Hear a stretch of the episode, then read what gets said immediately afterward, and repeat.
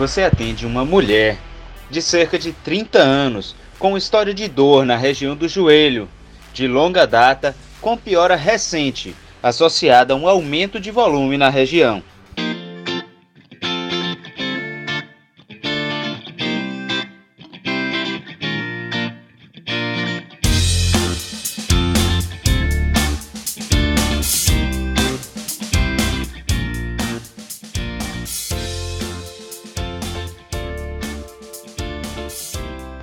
Olá pessoal, bem-vindos a mais um episódio do Ortopod, podcast de medicina e ortopedia que traz até você conhecimento e reflexões sobre o dia a dia do residente e do estudante. Eu sou Ian Moraes, médico, ortopedista e vou tentar levar até vocês um pouco do que vi e tenho visto até aqui.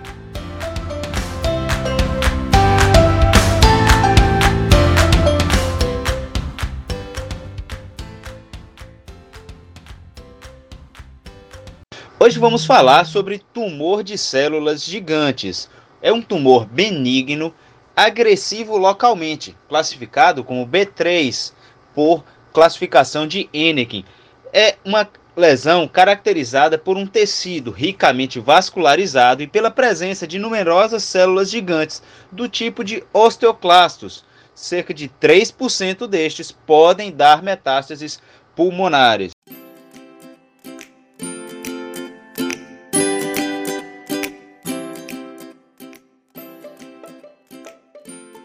O TCG, ou tumor de células gigantes, ocorre principalmente entre 20 e 40 anos, principalmente em mulheres. Ocorre como cerca de 5% de todos os tumores ósseos, cerca de 50% deles estão localizados na região dos joelhos. Quando acomete a coluna, geralmente acomete o corpo da vértebra, o que pode confundir com o tumor marrom do hiperparatiroidismo.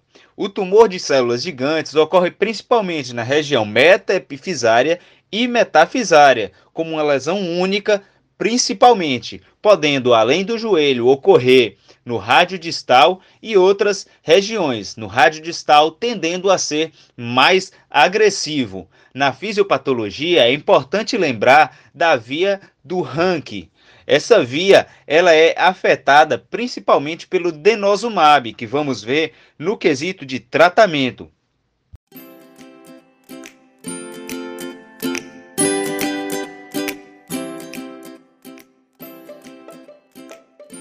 No quadro clínico, temos uma dor progressiva relacionada à atividade. A fatura patológica pode ocorrer em até 10 a 30% dos casos. Na radiografia, como um tumor tipicamente agressivo localmente, mas benigno no estágio B3, costuma mostrar uma lesão lítica, expansiva, eventualmente excêntrica, com um grande afilamento da cortical óssea, sem uma real neoformação óssea ao redor desta lesão. Na ressonância, teremos uma avaliação mais completa, especialmente do acometimento de partes moles em associação.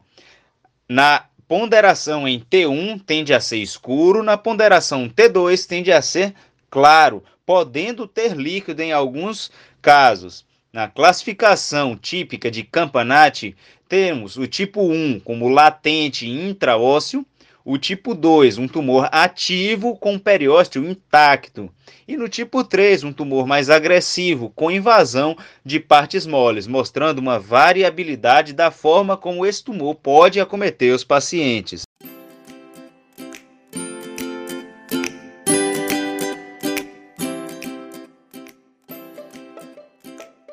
O tratamento é complexo e vai desde o tratamento conservador ao cirúrgico. A radiação pode ser utilizada em casos de lesões múltiplas ou não operáveis.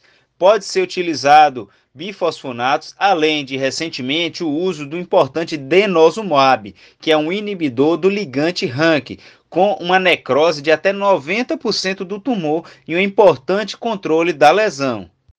O procedimento cirúrgico deve obedecer uma ressecção marginal rigorosa, associada a um adjuvante local. Podemos fazer a curetagem, a ressecção mais a curetagem, uma ressecção ampla, além da radioterapia e a embolização naquela região. São coisas que podem ser utilizados procedimentos para auxiliar no tratamento e no controle dessas lesões.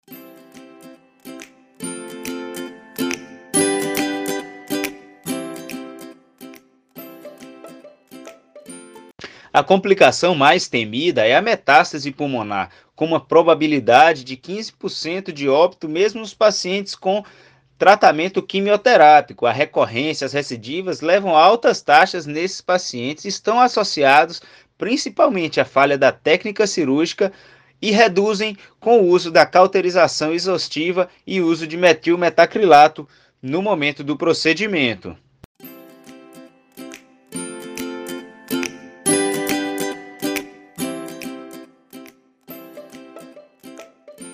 O tumor de células gigantes, então, é um tumor benigno, agressivo localmente. Acomete principalmente mulheres entre 20 e 40 anos. Localização óssea, ele é metaepifisário, principalmente metafisário, uma lesão que normalmente é única na região do joelho.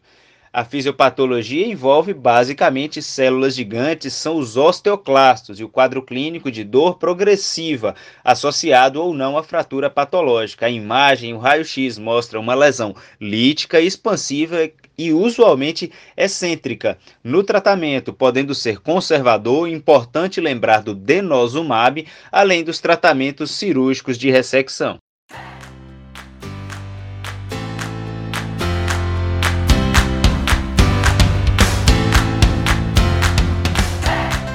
É isso aí, pessoal. O podcast é uma ferramenta fantástica de associação com conteúdo estudado.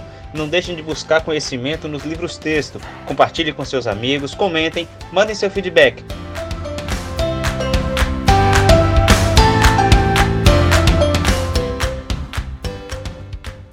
Vamos falar de ortopedia, vamos falar de medicina, vamos falar de conhecimento. Um grande abraço e até a próxima.